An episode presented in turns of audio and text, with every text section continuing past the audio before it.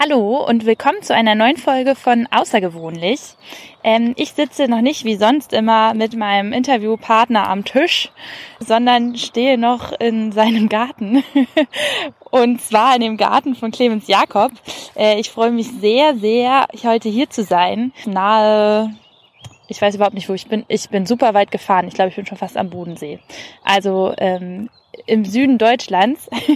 Und ich freue mich sehr, Clemens Jakob heute zu treffen, weil er wirklich einer der Vorreiter ist, was nachhaltiges und autarkes Bauen und Leben angeht.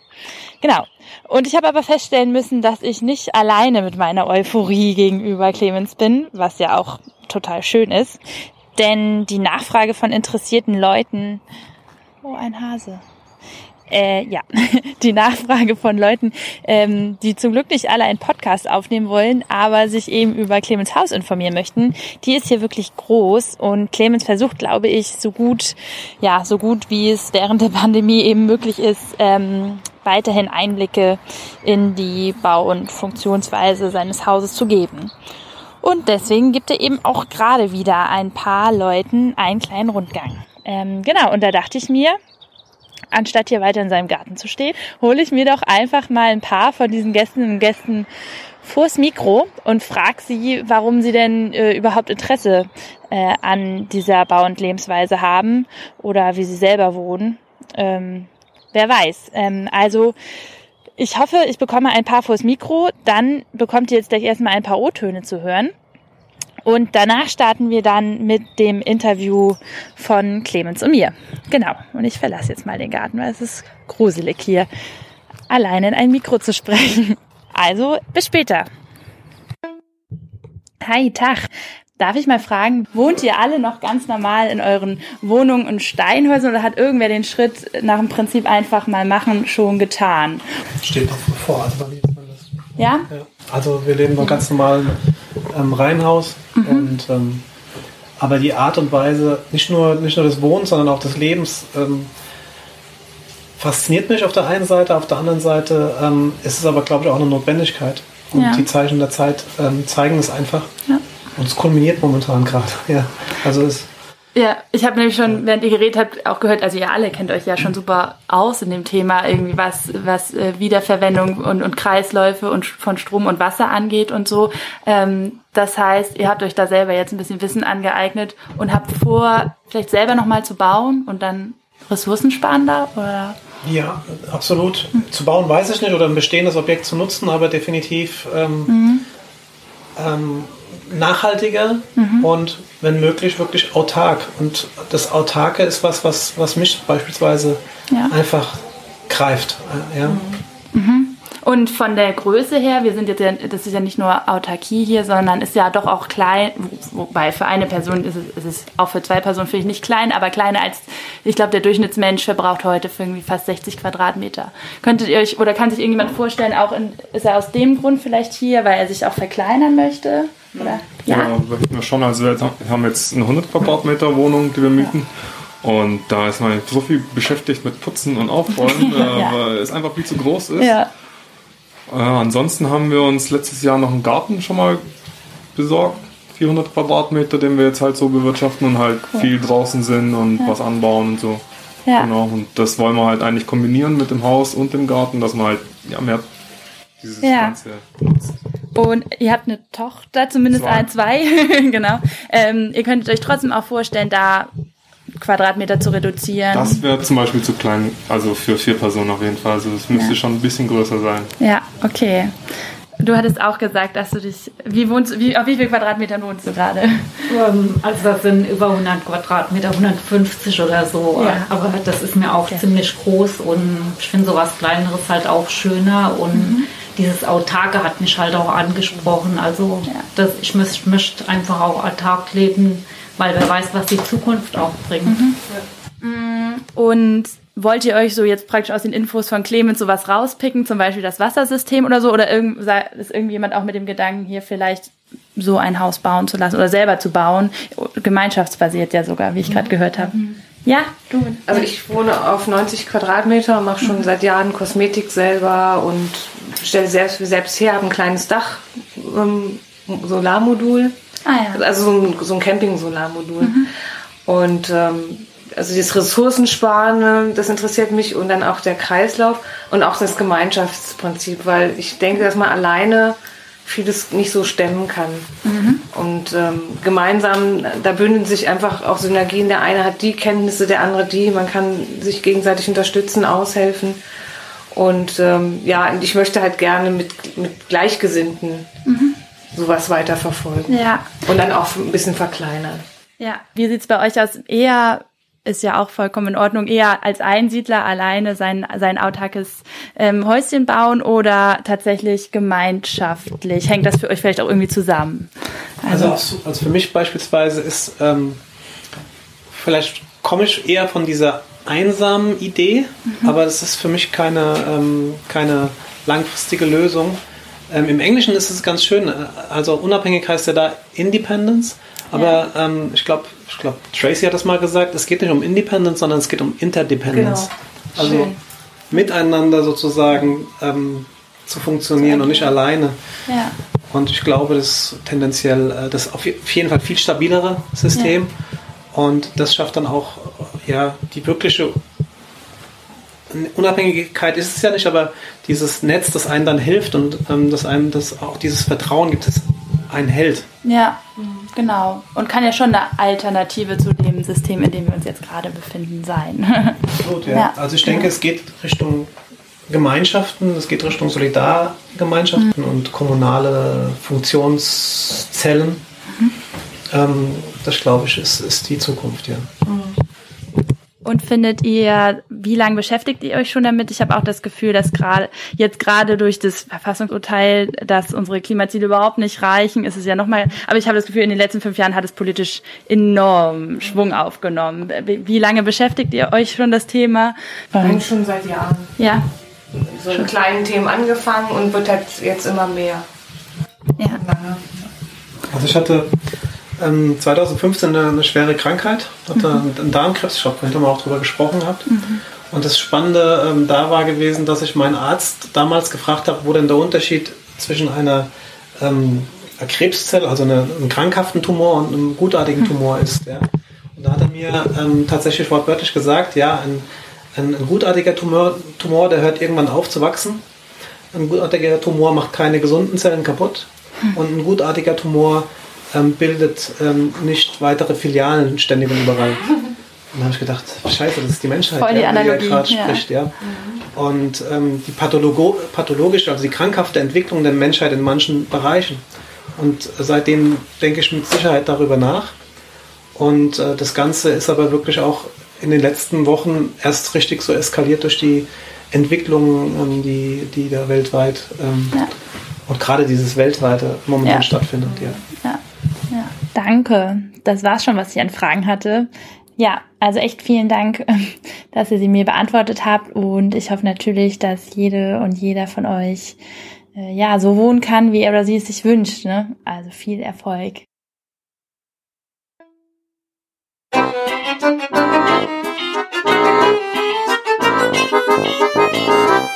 Außergewöhnlich.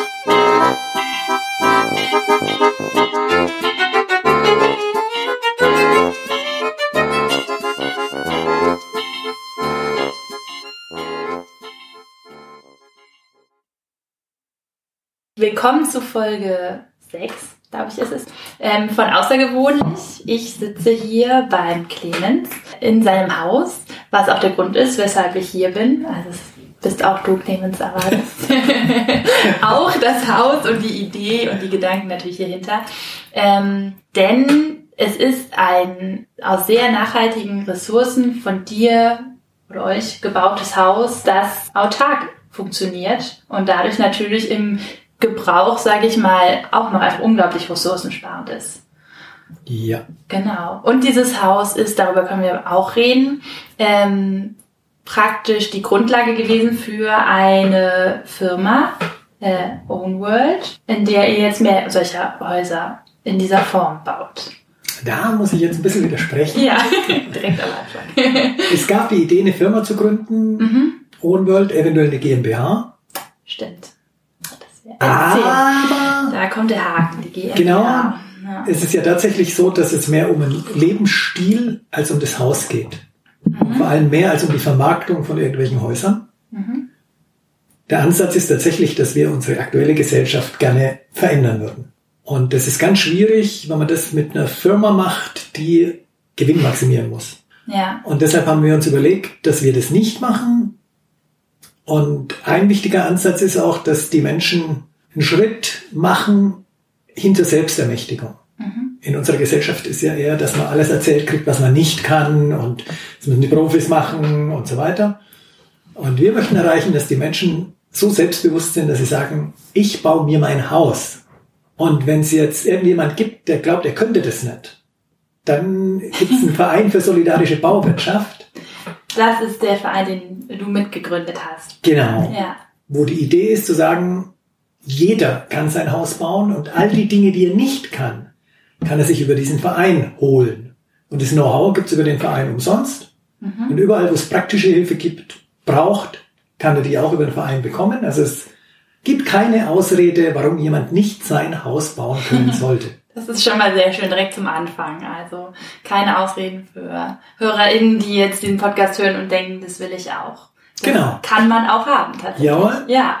Also da, dieses Gemeinschaftsbasierte müssen wir, glaube ich, nochmal erklären, denn ein Verein kennt ja jeder, aber euer Verein unterscheidet sich ja noch darin, wie man sein Haus bezahlt. Was ist der gemeinschaftsbasierte Gedanke dahinter?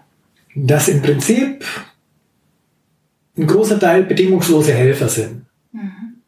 Wie, wie, viele Mitglieder habt ihr? Frage ich direkt zu. Mitglieder haben wir, glaube ich, so um die 70. Mhm.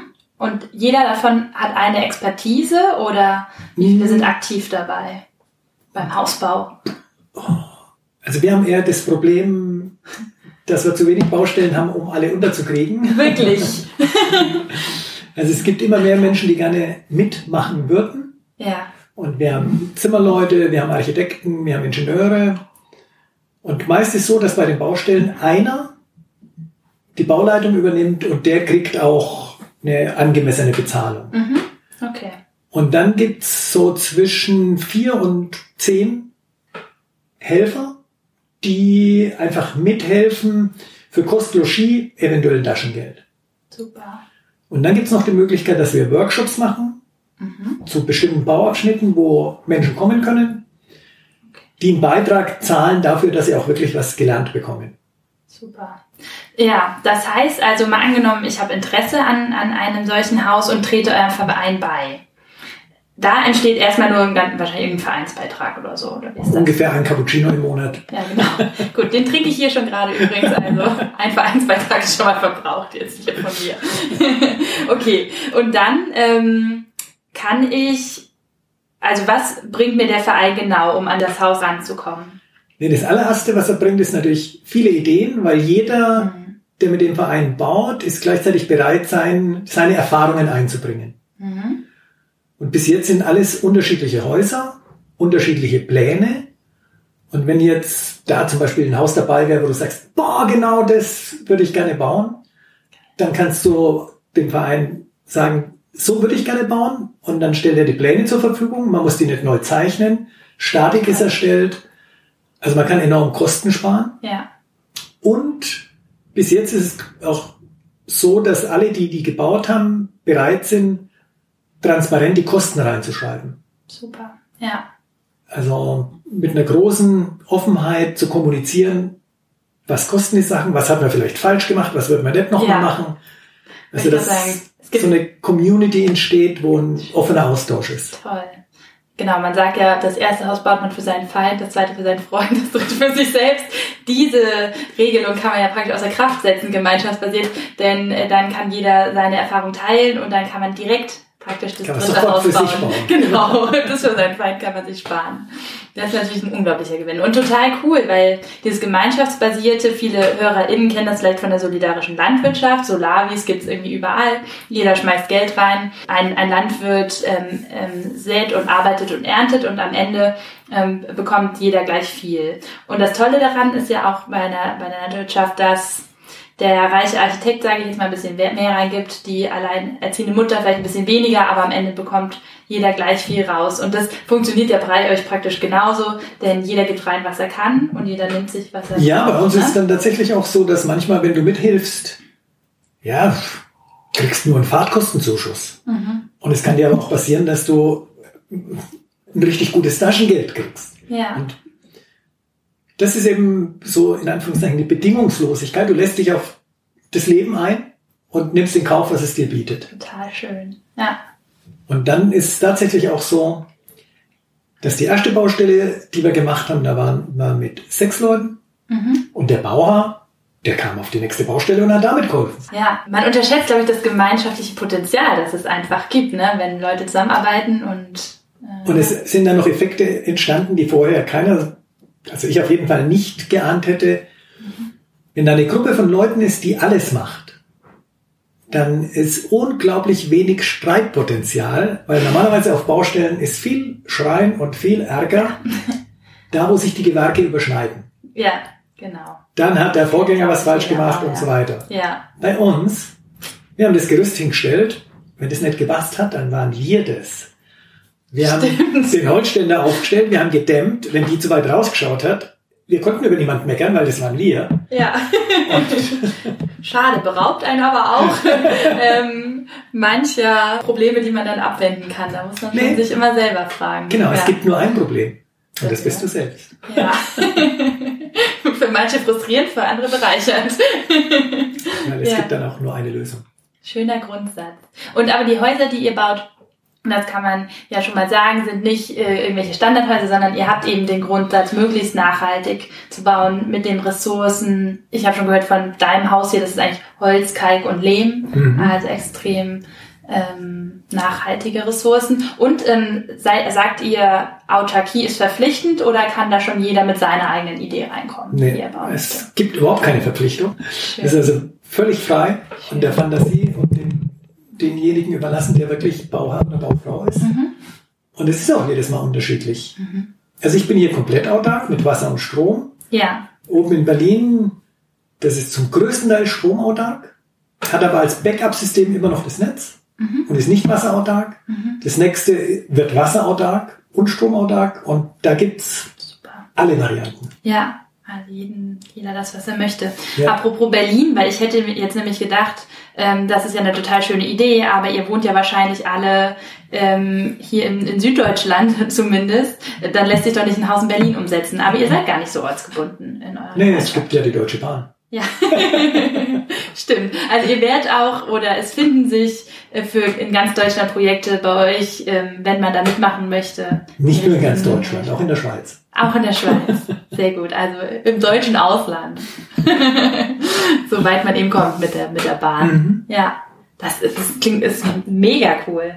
Und das ist auch, also, überhaupt diese, dieses gemeinschaftsbasierte äh, zu sagen, ne, dass man auf dem Markt, wo nun mal man wirtschaftlich sein muss und, und Wachstum braucht, um überhaupt zu überleben, dass man sich davon einfach abkapselt äh, und sagt, anstatt da mitzuhetzen und zu gucken, wie man irgendwie da noch nachhaltig sein will, weil es meistens nicht gut geht, geht man einfach raus aus dem Markt und macht seinen eigenen als Alternative praktisch. Genau, und um das so konsequent wie möglich machen zu können, ist es ein Riesenschritt, die eigenen Fixkosten weitestgehend zu senken. Mhm.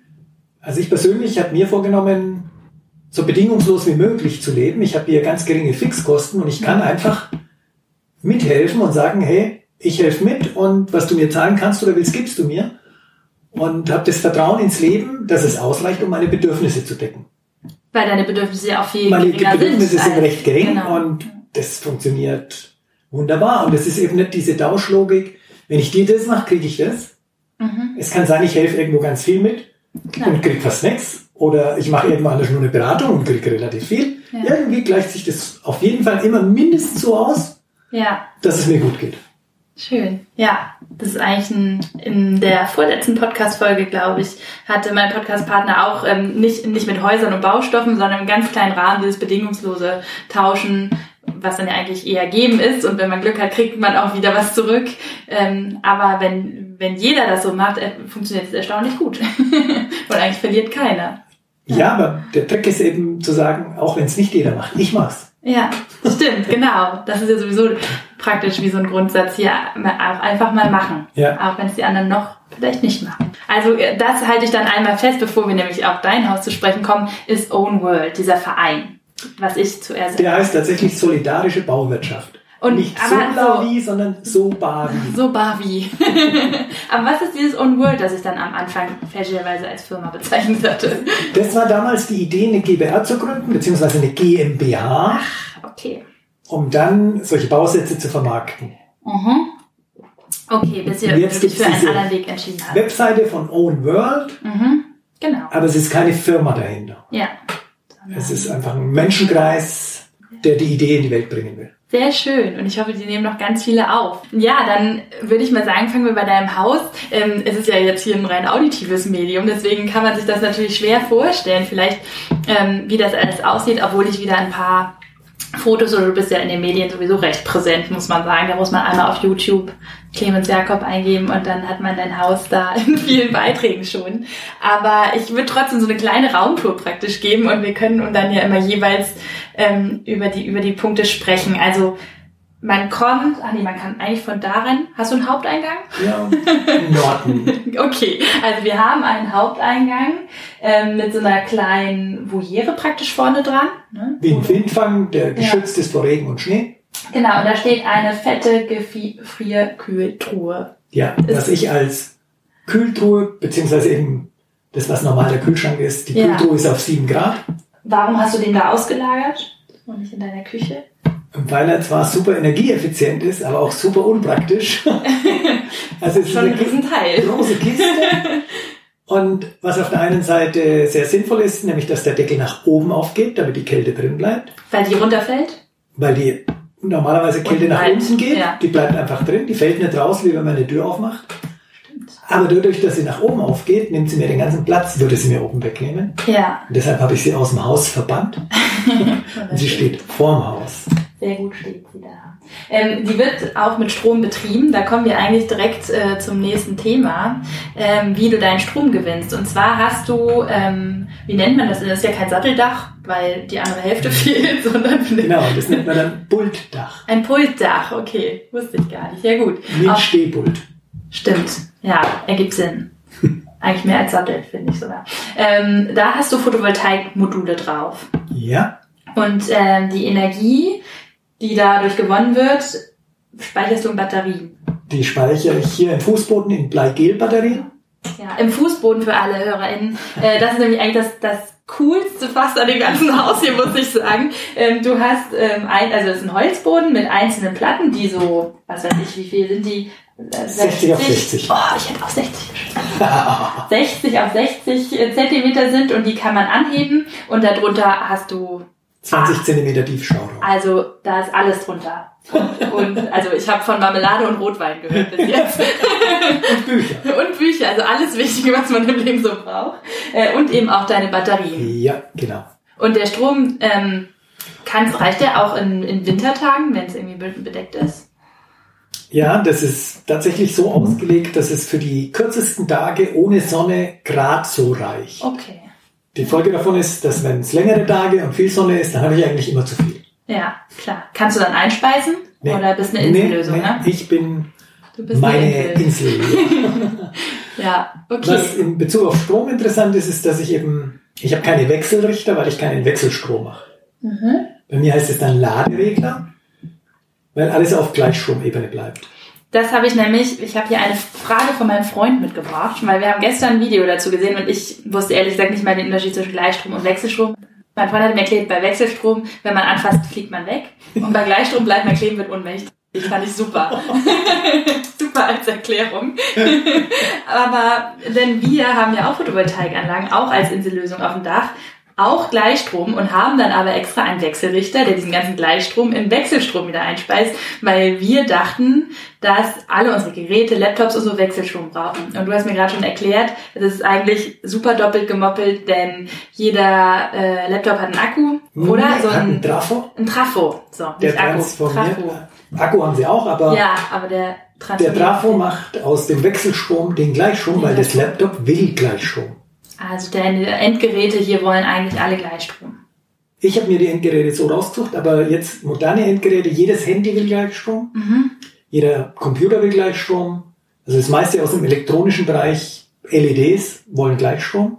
Okay. Aber weil eben unser Netz auf Wechselstrom basiert, gibt's überall vorher dann immer noch ein Trafo. Ja. Und jetzt ist das Verrückte. In manchen Häusern, weil Photovoltaik erzeugt Gleichstrom. Ja. Dann braucht man einen Wechselrichter, um Wechselstrom draus zu machen.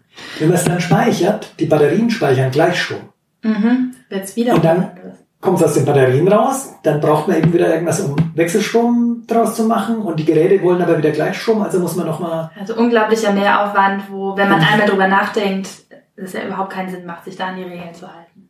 Ja, aber es ist eben immer so gemacht worden ja. und man muss dann ein bisschen düfteln. Ich habe jetzt hier hinten ein Gerät, das ist das kleine da hinten, das macht aus 24 Volt mhm. die Spannung, die mein Laptop will. Weil Laptops sind nicht ganz so einfach. Mhm. Die meisten Geräte wollen 12 oder 24 Volt. Ah, ja. Aber die Laptops sind Feinschmecker, die wollen dann 19 Volt oder 20 Volt. Okay, das muss man also auch beachten. Ja. Und da habe ich dann eine ganz böse Sünde begangen und habe bei Amazon eingekauft. Na Dieses gut, kleine Gerät. Einmal. Dafür tut es jetzt so viel Gutes. genau. Deshalb brauche ich keinen Trafo an meinem Laptop.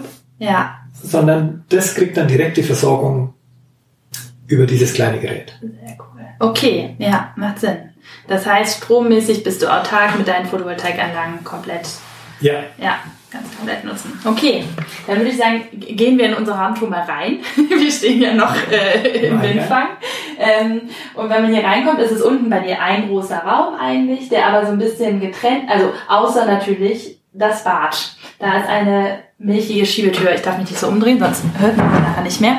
Ähm, eine milchige Schiebetür vor. Du hast da eine Trockentrenntoilette drin und du kompostierst ähm, sogar äh, was, schmeißt dein Klopapier auch hinten rein? Das ist ja. mal so eine Frage unter Wird mit kompostiert. Ah ja, cool. Mhm. Okay, super. Ähm, und dann, da haben wir vorhin ganz lange drüber geredet, total schön hast du eigentlich, praktisch ist der Raum wie eine Dusche sozusagen. Ähm, die kann man noch durch so eine Wand abschieben, mhm. ne? Also, dass das Klo nicht mit nass wird, wenn man duscht. Und was ist das Besondere an deiner gelblich schönen Duschwand? Gelblich klingt jetzt total eklig, aber es ist total ein schön, schönes, warmes, sattes Gelb. Gelb. Genau. Ja. ja, das ist ähm, ein ganz spezieller Brandkalk, der kommt aus Nordafrika. Mhm.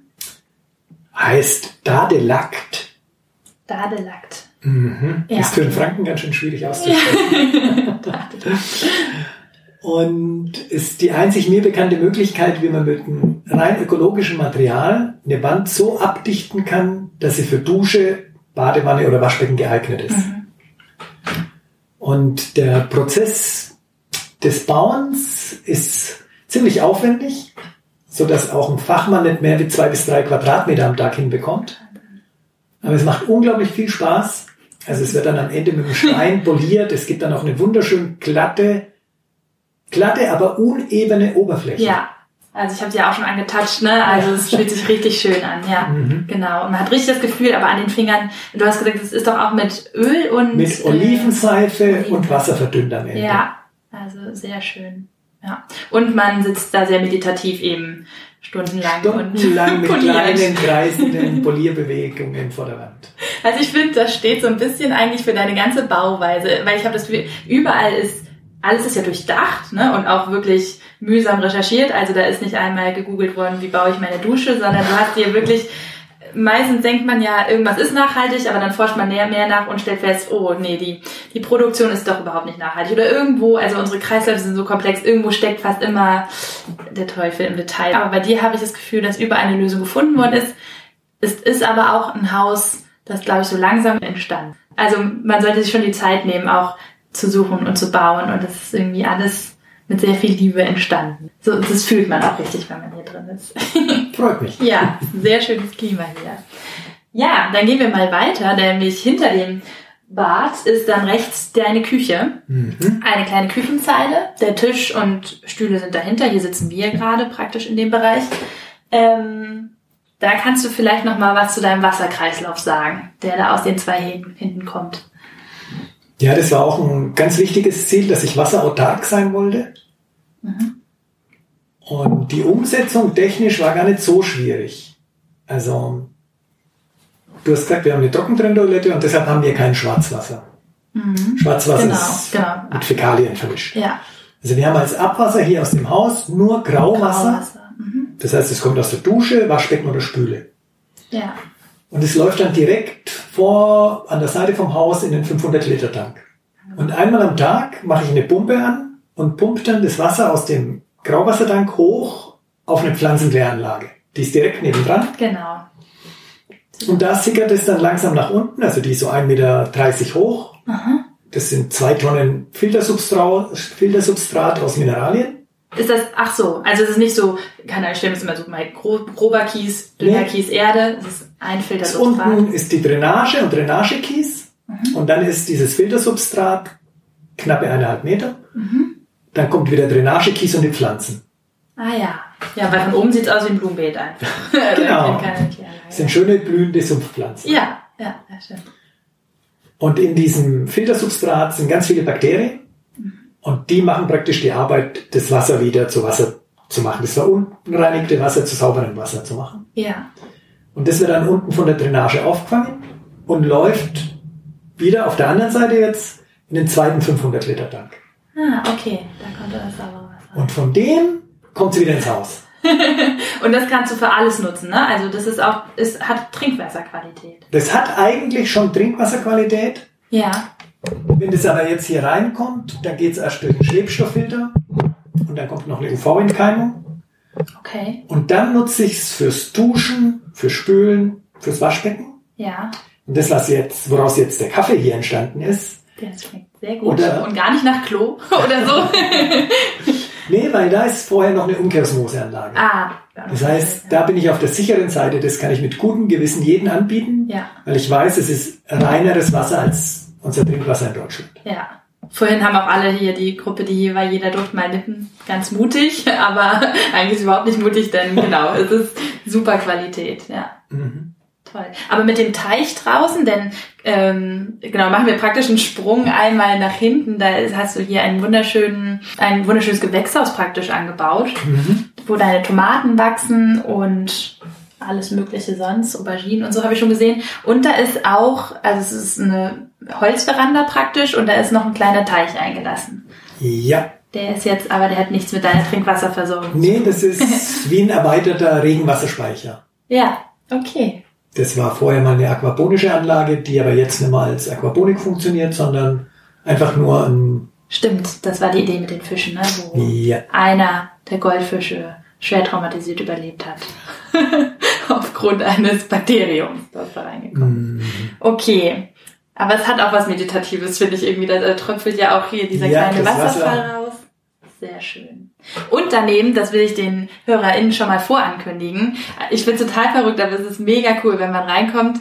Bei Clemens hört man die ganze Zeit so schöne, ruhige Klänge, hat so ein bisschen was von, von wenn man in der Sauna liegt und da so Klänge hört. Und das ist deine Aubergine. Heute ist es meine Aubergine. das kann man gar nicht glauben, aber es gibt ein Gerät, oder ich konnte es nicht glauben, weil ich es vorher nicht kannte. Da ist ein Anschluss. Ein Sensor ist am ein Sensor Blatt am der Blatt. Pflanze mhm. und einer ist in der Erde. Und dann überträgt die Kommunikation zwischen der Pflanze und der Erde ja. basiert auf elektromagnetischen Schwingungen, die das kleine Gerät wie so ein Synthesizer dann in hörbare Töne verwandelt. Total verrückt. Also ich hatte schon ein erstes Interview mit deiner Aubergine, als du hier drin warst. Und das werde ich im Nachgang an unser Interview nochmal anschließen. Also wer diesen Podcast hier zum Einschlafen hört, ich weiß ja nicht, wo, wozu der so verleitet, der pennt danach auf jeden Fall ein. Das ist total meditativ. Also sehr nette Aubergine. ja, cool. Also das ist genau dieses ganze Gewächshaus draußen ähm, mit dem Wasser. Dann, dann springen wir eigentlich wieder rein, denn wir sitzen jetzt ja hier gerade in diesem, weiß ich nicht, wie nennst du diesen, Raum, diesen Teil des Raums? Das ist dein Wohnzimmer? Ist das deine gute Stube? Damit kann ich nicht gut identifizieren. Ja, also es ist einfach ein gemütlicher Raum zum Sitzen und Essen und Trinken und zum Podcasts aufnehmen. Und da hinten in der Ecke steht nämlich ein großer Ofen. Ein, ein ein alter Badeofen. Ein alter Badeofen. So Wobei das ist ein neuer.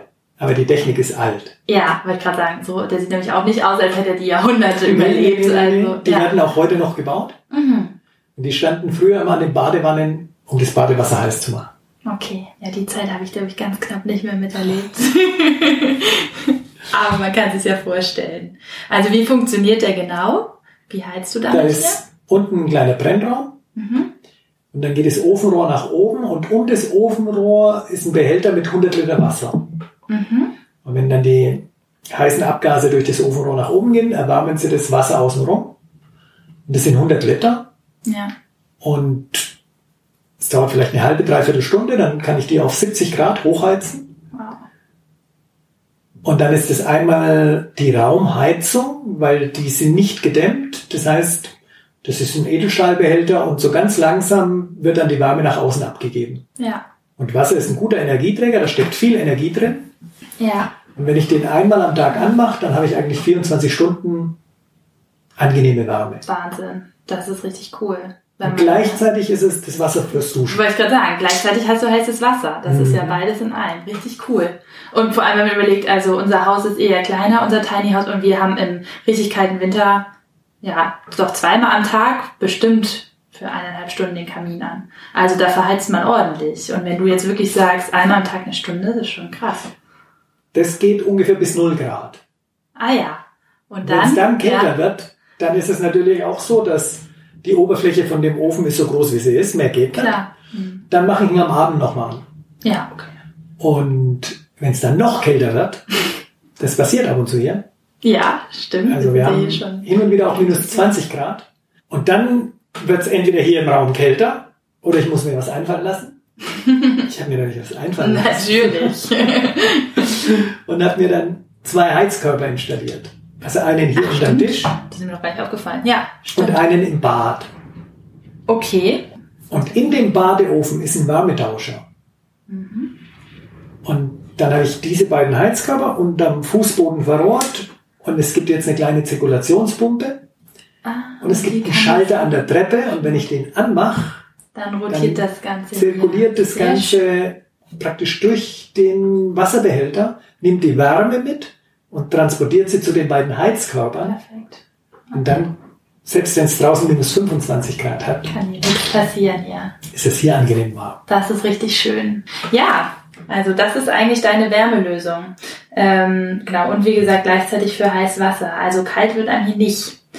Ähm, und was ich auch ganz beeindruckend fand, denn wenn man neben äh, der Heizung sozusagen gibt's hier eine steile, schöne Treppe hoch, auch Marke Eigenbau auf jeden Fall, weil sie gleichzeitig noch ganz viel Stauraum bietet.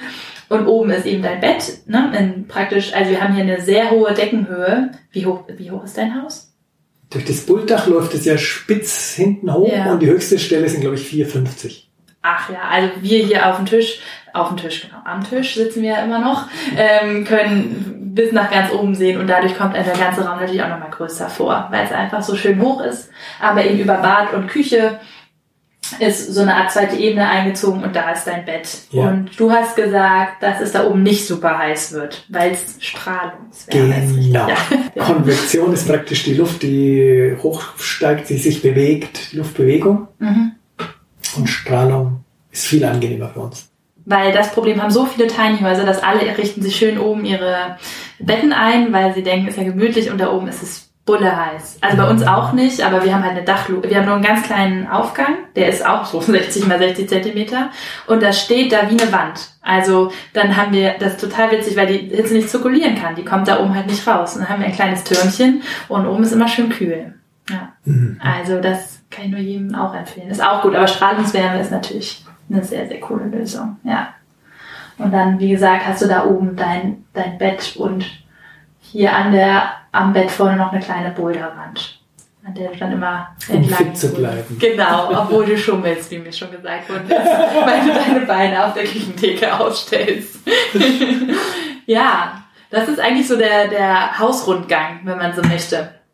Was ich auf jeden Fall, ähm, was glaube ich hier auch so für die angenehme Atmosphäre spricht, ist, dass du Gibt es runde Ecken? Kann man das sagen? Du hast runde Ecken. Es widerspricht sich irgendwie, oder? Es widerspricht sich ein bisschen. Deshalb Ich habe keine Ecken, sondern Rundungen. Ja, stimmt, genau. Also du hast Rundungen an allen vier Seiten. Ähm, das sorgt irgendwie, also es ist irgendwie schön, das Auge hier so entlang gleiten zu lassen. Du hast auch oben schöne Bullaugen, also es ist irgendwie alles super liebevoll gemacht. Und es ist, ähm, was, was ist in deinen Wänden drin? Wie dämmst du? Das, die Holzständer sind 10 cm. Mhm. Und zwischen den Holzständern sind flexible Holzfasermatten. Und dann sind von außen nochmal 10 cm Holzweichfaserplatten über die komplette Fläche. Ach so, das ist echt alles mit Holz. Mhm. Mal, weil ähm, Schafswolle oder Hanf und so gibt's, habe ich auch schon. Hättest ja. du auch genommen oder? Genau, das in Berlin haben wir dann mit Hanfjute, glaube ich, zwischen den mhm. Hölzern gedämmt. Mhm. Und aber dann von außen auch wieder mit Holzweichfaserplatten, weil die sind dann gleichzeitig Putzträger. Ja, auf die genau, kann man das Haus ist ja mit Kalk verputzt, ne? Und hier innen ist alles Lehm. Ist Lehm. Warum ist der weiß? Es gibt weißen Lehm. also ich habe den tatsächlich nicht gestrichen, sondern da sind ungefähr eineinhalb Zentimeter brauner Lehm-Grundputz. Ja. Und dann oben drüber so ein Finishputz weiß, ungefähr drei Millimeter. Ja, okay. Das hätte ich jetzt nicht gedacht. Also es fasst sich schön an, aber ich wäre nicht auf Lehm gekommen jetzt mit dem Weißen. Dann würde ich nur als, als letzten Punkt, nämlich der ja auch häufig der kritische ist bei so etwas anderen Wohnprojekten. Ähm, du stehst jetzt hier im Hinter, im, im Garten eines Hofes, mhm. kann man sagen. Und ähm, hast du hierfür eine Baugenehmigung eingeholt? Wenn man offiziell leben will, dann geht's nicht ohne Baugenehmigung. Ja. Bei mir hier war es ein absoluter Spezialfall, mhm. weil mhm. ich angefangen habe zu bauen ohne Baugenehmigung. Clever. ja, ja, ich weiß nicht, mutig zumindest. weil im Nachhinein hat sich herausgestellt, dass die Hälfte von dem Gelände, auf dem ich baue, Außenbereich ist. Ach, Und ich was? hätte oh, es wieder abbauen müssen. Oh nein, aber? Aber dadurch, dass die Stadt Rosenfeld Wert darauf gelegt hat, dass es stehen bleibt, hat sie die Möglichkeit, über eine Abrundungssatzung mhm. Außenbereich in Innenbereich umzuwidmen. Wow, ja, das ist natürlich toll, wenn man dann. Das war dann so die Rettung. Ja, denn das hätte ja auch, also im Rhein-Main-Gebiet hätte das wahrscheinlich anders ausgesehen, würde ich jetzt mal so behaupten. Ja, okay. Das heißt, wo hast du eigentlich vorher gelebt, bevor du hier ähm, das Haus gebaut hast? Eine Straße weiter in einem riesigen uralten Bauernhaus. Wie viel Quadratmeter hattest du da so gewohnt? also das Haus war riesengroß, aber die Wohnfläche, da das waren vielleicht auf Ebene unten 50 Quadratmeter und oben 110 Quadratmeter. Wow. Aber wir waren immerhin zu fünf. Ach so, okay. Am Anfang. Weil ähm, wie, wie schwer fiel es dir dann, als du hier reingezogen bist, ähm, auszumisten und nur so weniges mitzunehmen? Äh, war gemischt. Mhm. Beim, aber die Erfahrung war eigentlich, dass egal ob schwer fiel oder leicht, hinterher hat sich immer sehr gut angefühlt. Ja. Und ich habe mit meiner Schwester eine Wette gemacht, dass ich für mein tägliches Leben nicht mehr wie 200 Gegenstände brauche. ja, wirklich? Und hast du gewonnen? Ich habe gewonnen. Es waren 196, als ich eingezogen bin. Ich muss aber ganz ehrlich sagen, zum einen, es gibt hier eine Gemeinschaftswerkstatt. Also mein ganzes Werkzeug ist mhm. outgesourced. Ja, okay. Und Verbrauchsgegenstände habe ich nicht mitgezählt. Zum Beispiel Salz oder... Ja, klar. Das und das war zur Zeit des Einzugs. Mhm. Aber dann kriege ich hier was geschenkt und da was geschenkt. Ja. Und dann bin ich manchmal nicht so konsequent, um ja. für jeden Gegenstand, der dazu kommt, wieder einen wegzutun. Ja. Und deshalb ist es dann immer wieder hilfreich, wenn jemand hier ein, für ein paar Tage einzieht, dann gehe ich hier raus. Genau, denn du vermietest das Haus auch teilweise. Mache ich ne? teilweise, ja. genau. Also, ja. Und das ist dann wie so ein kleiner Auszug, mhm. wo ich dann mal wieder minimal ausmisten kann. Ja, stimmt. Das, an Umzügen muss man ja immer ausmisten. Das ist ja immer da, wo man sich fragt, oh Gott, was habe ich alles ja. für Sachen? Und dann ist jedes Mal ein kleiner Auszug, ja. Und ähm, weil genau, ich habe, glaube ich, die, also du hast ja Nachbarn, die hier auch ähm, bauen, auch ein wunder wunderschönes Haus. Ich glaube auch Mitglied eines gemeinschaftsbasierten Vereins. Ne? Mhm. Also ähm, kann man sich das Haus irgendwie auf einer Website ansehen oder so? Es gibt auf YouTube einen Film drüber. Ah, wie heißt ich glaub, der? Das Zwölfeckhaus. Das Zwölfeckhaus. Es gibt eine Serie von Leben mit der Energiewende. Ja. Das macht der Felix, genau. Felix Beschko. Den habe ich gesehen. Und unter Own Home das Magazin mhm. gibt es einen Film über das Zwölferklass. Also das kann ich ihm nur empfehlen, sich das mal anzusehen, weil da waren wir ja auch drin, durften wir mhm. auch drin sein und es ist auch super, super schön gebaut. Ein bisschen größer von den Quadratmetern her. Genau. Aber nee, alles gut. Du kannst auch nicht raus. Nee, aber ich kann ja schneiden. Und manchmal lasse ich auch einfach drin und finde es lustig, wenn Leute irgendwie reincrashen. Ich lege mich mal oben ins Own Haus. Ja, okay. Own Bed. ins Own Bed. Ja, wir sind auch gleich. Ja, alles gut. Genau, also dann, weil ich wollte hier einmal noch, damit sich jeder vorstellen kann, wo du hier genau wohnst. Also du hast also es ist von ein relativ großes altes Bauernhaus, ja. was früher auch Landwirtschaft hatte. Mhm. Und dazu gehören ungefähr 2000 Quadratmeter Grundstück. Gehört das hier alles auch noch zu? Nee, bis zu dem Holzzaun. Ah ja, mhm. okay. Und hier und drüben auch bis zum Holzzaun. Also ja. hinter dem Zwölfighaus. Aber 2000 Quadratmeter sind schneller rum, als man denkt. Ja. ja. Und also wir haben jetzt, wir leben hier in der Gemeinschaft mit aktuell sieben Menschen. Mhm. Vielleicht werden es noch zehn, maximal zwölf. Ja, genau. Das ist so, ein, so eine magische Zahl, ne? Mhm. was man vielleicht so Gemeinschaftstechnik technisch behandeln kann. Da kommen vielleicht noch ein, zwei kleine Wohneinheiten dazu. Mhm. Und dann gibt es halt noch in großen Bauernhaus Möglichkeiten. Genau, da haben wir auch gerade gesehen, dass die eine sich da was ausbaut ja. Ne, in der alten Tischlerei und so. Also hier wird überall entsteht was. Ja, total schön. Aber deswegen konntet ihr dieses ähm, weil es besteht ja in Deutschland die Pflicht, wenn man neu baut, sich an Grund, äh, an Wasser und Abwasser und Strom anzuschließen. Strom nee, auch? Strom ist Wasser, nicht Abwasser. verpflichtend. Man hat, es gibt den sogenannten Abwasserzwang. Das ist so witzig, aber also den konntet ihr umgehen, weil das Bauernhaus oder sollten wir das thematisch nicht in einem Podcast ansprechen? Oder wie doch, habt ihr das, umgangen? Das ist der spannendste Geschichte. ja, das stimmt. Ich weiß noch nicht, wie viel du so nach, nach außen tragen willst. Ja. Nee, also hier ich habe mir vorgenommen, ich will das offiziell legal hinbekommen.